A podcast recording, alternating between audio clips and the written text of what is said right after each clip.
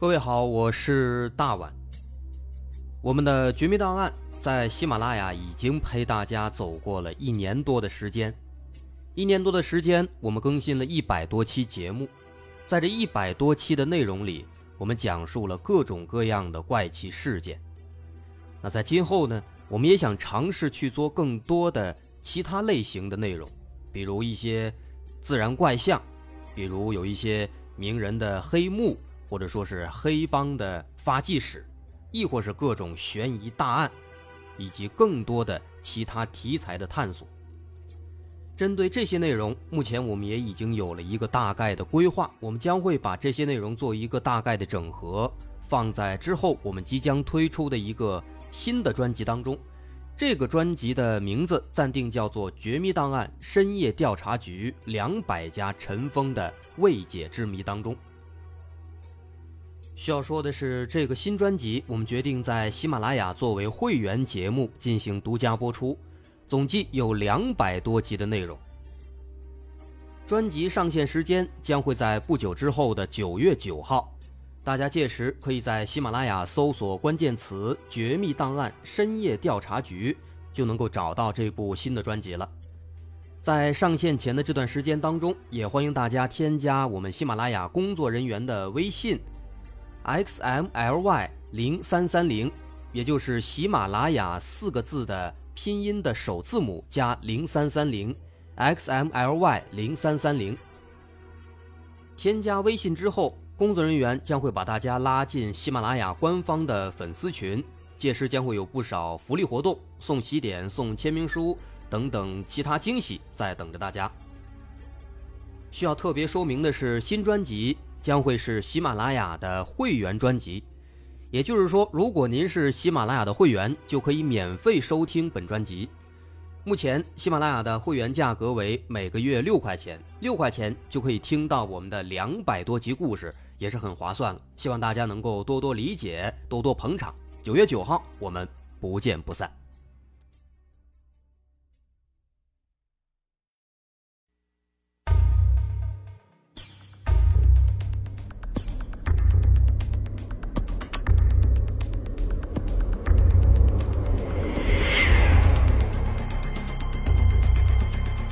探索事实真相，搜寻幕后真凶。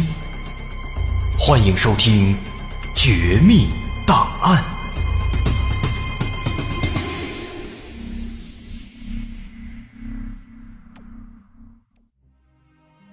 还原事实，探索真相。欢迎收听今天的《绝密档案》，我是大碗。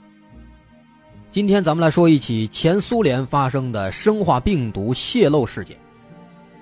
这起事件发生在一九七九年春天。在一九七九年四月份，苏联中东部有一座城市，叫斯维尔德罗夫斯克，啊，这个名字大伙听起来可能感觉挺耳生，因为这是他曾经的名字。现在这座城市叫叶卡捷琳堡，这个名字大伙肯定就熟了。说，在七九年的春天，这座城市当中，突然出现了一种怪病。根据当时苏联的新闻报道，说这次疾病爆发的非常突然，几乎是在同一天，莫名其妙的，有至少一百多人都得病了。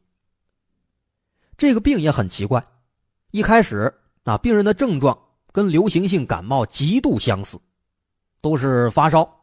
然后干咳，还会胸口疼，有这样的症状，所以起初人们都没有特别在意，就只是简单的吃了一些药，或者说去打了一针。可是经过几天的这样的简单治疗之后啊，这些病人的病情不但说是没有好转，反而是加重了。之前不都是低烧、咳嗽、偶尔胸口疼吗？几天之后严重了，大部分患者。突然就变成了高烧，并且伴随的还有呼吸困难、持续性的呕吐，还会腹泻，甚至有时候直接休克了。那严重的，还有大量的啊内出血等等很多种严重的并发症出现。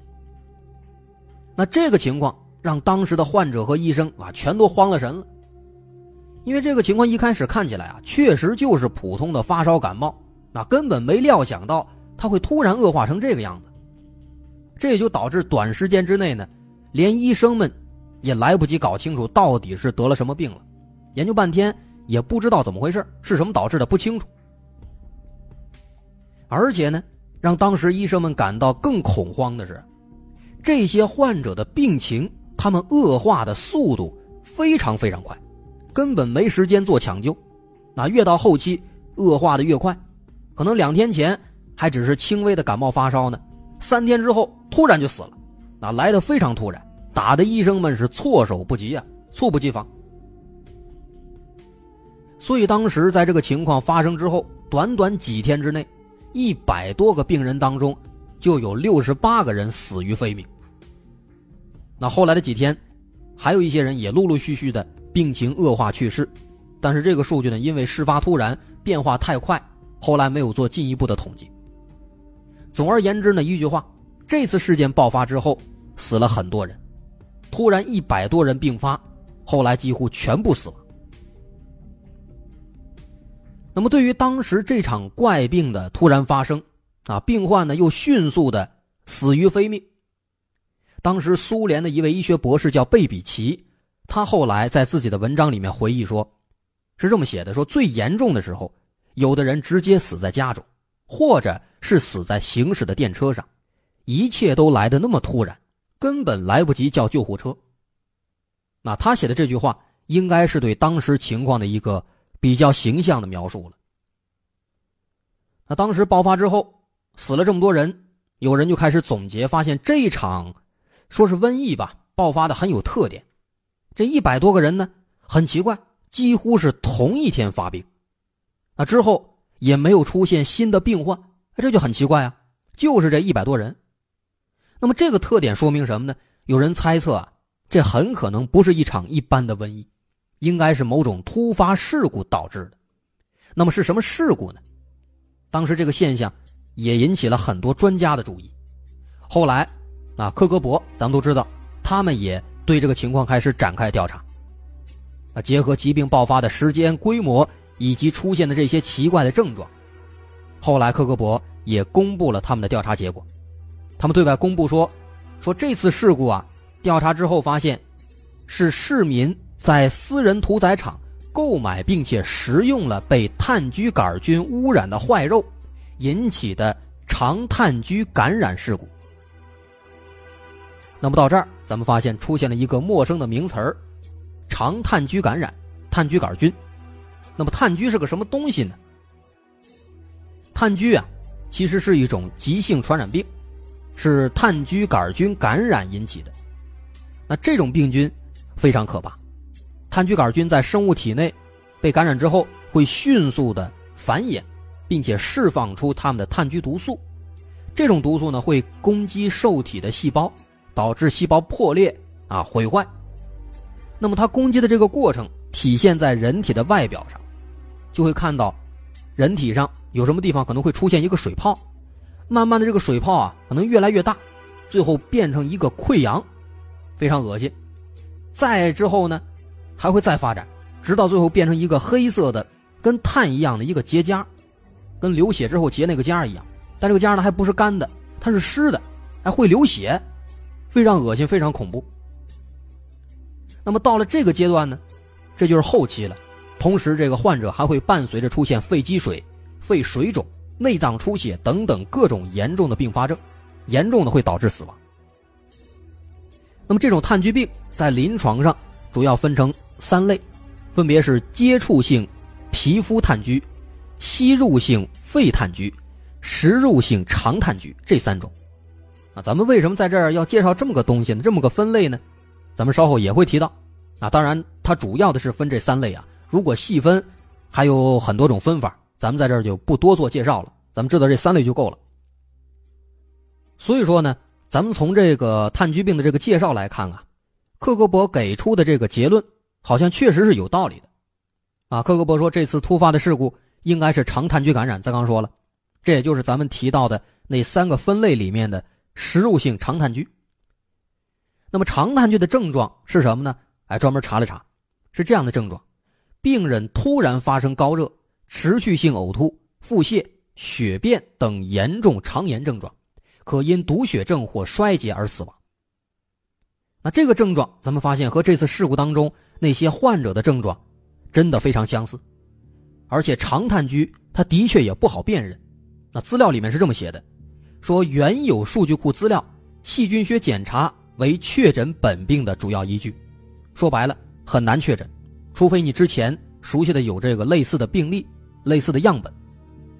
所以说，当时医生们一开始以为是感冒发烧，后来发现情况不对。但是也没查出是什么病来，他们当时没查出来这个情况，也是有道理，也是情有可原的。而且需要注意的是，这种长炭疽感染，它的致死率也是相当高的，数据显示致死率高达百分之三十到七十。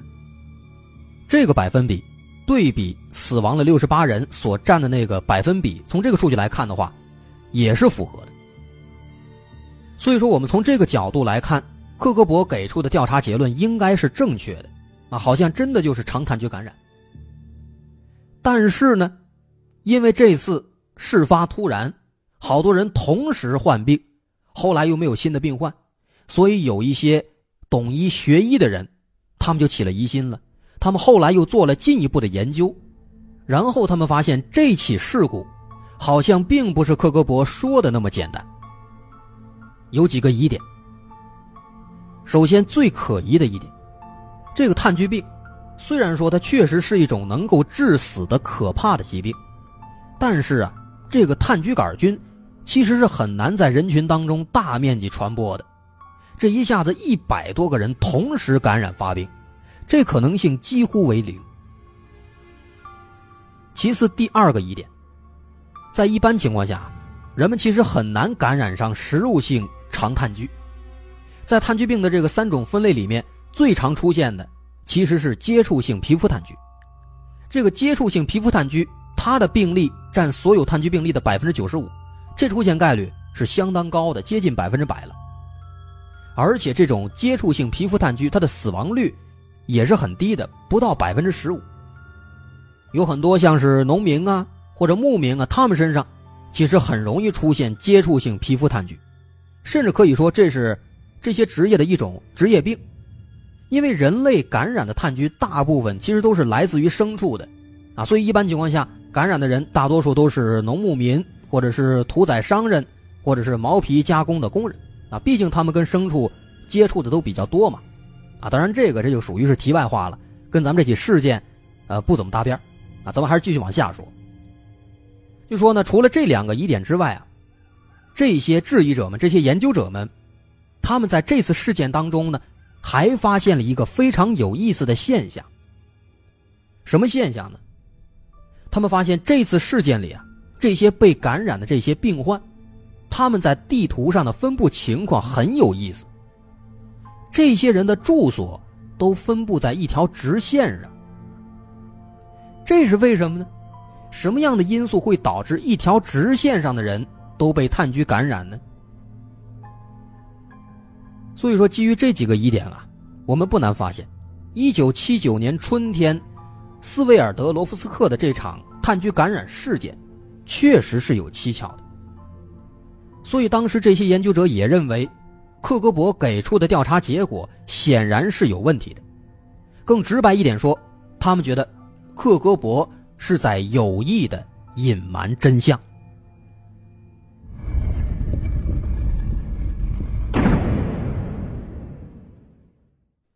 那么，为了查清这起事件的真相，这些研究者们、这些学者们，他们就走访了那些还健在的病人以及他们的家属。但是走访之后啊，他们发现了一些很奇怪的问题，就是说这些人之间呢，几乎不存在什么共同点。首先，工作肯定都不一样，所以说应该排除他们属于同一个工种、集体接触这种病菌的可能。生活习惯也不一样。最有可能存在问题的饮食方面呢，问了问发现也都不一样。科克伯之前调查说，说是食用了被炭疽杆菌污染的肉导致的这起事件。他们也问了，这些人最近几天呢，哎，确实也都吃肉了，可是他们吃的这个肉啊，不是从同一个地方来的，所以说显然不可能是科格伯说的那样，是不合理的。所以说，综合来看，应该不是饮食方面导致的。那么这就更奇怪了，不是生活习惯的问题，不是工作的问题，也不是饮食的问题，那是什么原因导致他们几乎同时感染呢？这个时候啊，唯一的线索，也就是最奇怪的地方，就在那条直线上。啊，这些患者他们的住所都在一条直线上，而且这条直线的长度相当长。长达五十公里。哈佛有一位分子生物学家叫马修梅斯森，他后来在研究了这个奇怪现象之后啊，他就提出了一个大胆的猜想。他说，食用肉类显然无法形成五十公里直线区域感染这样的分布规律，但是风却可以。也就是说啊，他认为这次集体性的炭疽感染。是风导致的，风里有炭疽病菌，因为风都是直线吹的嘛，而且这个直线距离有五十公里远，这么远也只有风能做到了。那么问题又来了，炭疽病菌能不能通过空气传播呢？当然是能的。咱们前面提到说炭疽病的分类当中，啊，还有一种说法咱们没说到，就是那个吸入性肺炭疽。这种吸入性肺炭疽就是吸入了大量的。带有炭疽芽孢的尘埃，或者是气溶胶而感染上的，而且这种吸入性肺炭疽，它的致死率是最高的，高达百分之九十五以上。从这个致死率来看，那个死亡人数啊，好像也是比较符合的。后来这个事情真相大白之后啊，那个事实也证明，这一次的集体炭疽感染事件呢，炭疽病毒。其实确实是通过风传播的，而且患者们得上的也的确是吸入性肺炭疽。当然，这个跟炭疽病的自己的一些特性也有关系。因为炭疽病自己如果不加以治疗的话，它会自己恶化，可能最后会变成吸入性肺炭疽。不管怎么说吧，也正是因为这些原因，就导致短时间之内有六十八人死亡，而且后续还有很多人也跟着死亡。那么这起事件的罪魁祸首是谁呢？后来真相大白之后，明白了是附近的第十九营区军事基地。那这就奇怪了，为什么军事基地里面会有炭疽病毒呢？因为炭疽它不单单是一种病菌，它更是一种生化武器。可是为什么军事基地要在自己国家放出这种生化武器呢？这个事儿啊，就要从几天前开始说起了。一九七九年四月二号，在这天下午，一种神秘的粉末通过第十九营区基地当中最高的那个二十五米高的大烟囱，飘散到了天空当中。这种粉末就是炭疽芽孢的细微粉末。在此之前，它已经经过了很多道加工程序。所以，这些炭疽芽孢在飘到空中的时候，它们已经变成了极其容易被人体吸入的炭疽气溶胶。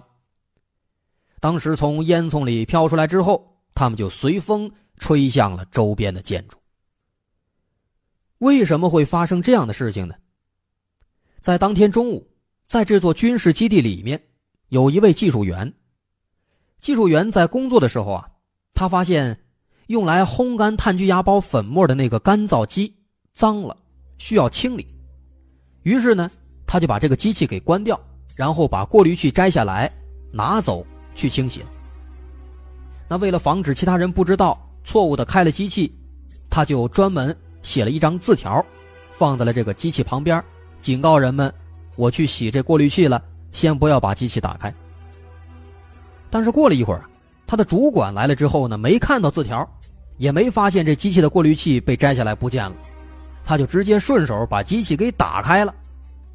那结果可想而知啊！干燥机一启动，因为没有过滤器啊，里面的炭疽芽孢直接就全都上天了。虽然说当时很快有人就发现了问题，发现过滤器没了，并且关闭了生产系统，但是呢，因为这个生产过程非常复杂。关闭整个系统足足花了三个小时，可是三个小时那些炭疽芽孢早就飞走了。后来专门有专家计算说，飞走的污染物应该不超过一千克，其中包含的炭疽芽孢不超过一克，这个量其实已经很大了。就是这一克，如果说当时它能够充分扩散的话，就最少能导致几十万居民感染炭疽病。不过当时还算是幸运，当天那风向不对，没往市中心吹，吹到了人相对比较少的郊区。但是即便如此啊，咱也说了，有一百多人感染，后来几乎全死了。那么对于这起事件，还有一点我们需要说到。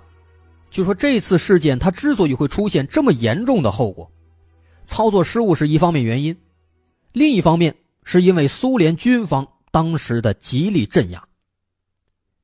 因为炭疽病这个东西啊，虽然说它可怕，但是如果能够及早发现、及早治疗的话，那患者活下来的几率还是很大的。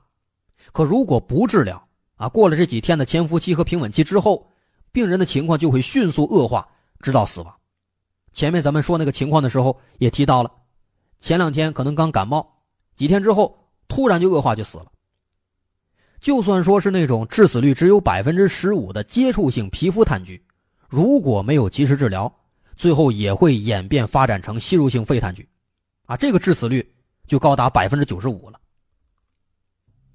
再看苏联当时发生的这个事故，病患太多，一百多人同时发病。又迅速恶化，这打的医生们措手不及啊！这是一个方面。另一方面呢，苏联军方直接当时选择的是封锁消息，没有向任何人、任何部门透露这种怪病爆发的原因。而且更要命的是，在当时这疾病爆发之后，在所有人都还没搞清这状况的时候，军方就派了一个紧急事务小组，去往当地各大医院，把医院里面。所有病人的医疗数据、尸检报告等等相关文件，全部都强行收走了。那为的，就是不让医生们发现。那当时军方呢，哎，可能也是为了人们的这个人身安全考虑啊，防止这个病毒进一步的感染、进一步扩散，在周边的所有的医院、住宅，所有地方都喷了大量的低浓度氯水，啊，甚至连这个街道表面的泥土，都用推土机给挖走了一层。但这没用啊，最后一百多人还是死了好多人。所以说，从这个情况很明显能看出来，苏联当局只想把这事压下来，对于这个预防还有治疗方面做的远远不够。为什么呢？为什么要这么干呢？因为在七年之前，一九七二年那一年，全球有一百多个国家共同签署了一份禁止生物武器公约。这其中当然也包括苏联。咱们前面也说了，炭疽病毒不光是一种病菌，它更是一种生化武器。但是呢，这个事儿肯定是纸包不住火。仅仅半年之后，一九七九年十月份，西德法兰克福的一家报社就把这情况给报道了。把这个事儿报道之后，紧接着欧洲其他的各个媒体也都开始紧接着报道，并且直接就指责说苏联搞生化武器。违背国际公约，那这个消息一出啊，当时世界上各个国家全都惊了。为什么？因为如果苏联他真的没有遵守公约，私底下在研发生物武器的话，那么也许除了苏联之外，私底下还有很多国家都在偷摸的做这个类似的项目，这太可怕了。啊，当然了，后来虽然说有很多条线索都暗示说苏联的确在做生物武器。但苏联当时态度很坚定，又是大国又厉害，拒不认账，一直耍赖，啊，坚持说这个炭疽爆发呢其实是自然爆发，没有在做生物武器，并且苏联当时还倒打一耙啊，借这个机会声称说美国你这样指责我的话，你会加剧我们两国之间的这个紧张关系，并且说你们指责我啊，这是对一九七二年的这个禁止生物武器合约合法性的一个质疑，这是不对的，等于说呢倒打一耙。把这事儿强行给过去了。不过呢，这其实是个既定事实，他确实是搞这研究了，而且当时还有一个现象非常可疑：从那之后的二十年里啊，这个第十九营区基地开始更加的戒备森严了，外国人一律不让进，闲杂人等也不让进，啊，这就有点这个“此地无银三百两”的意思了。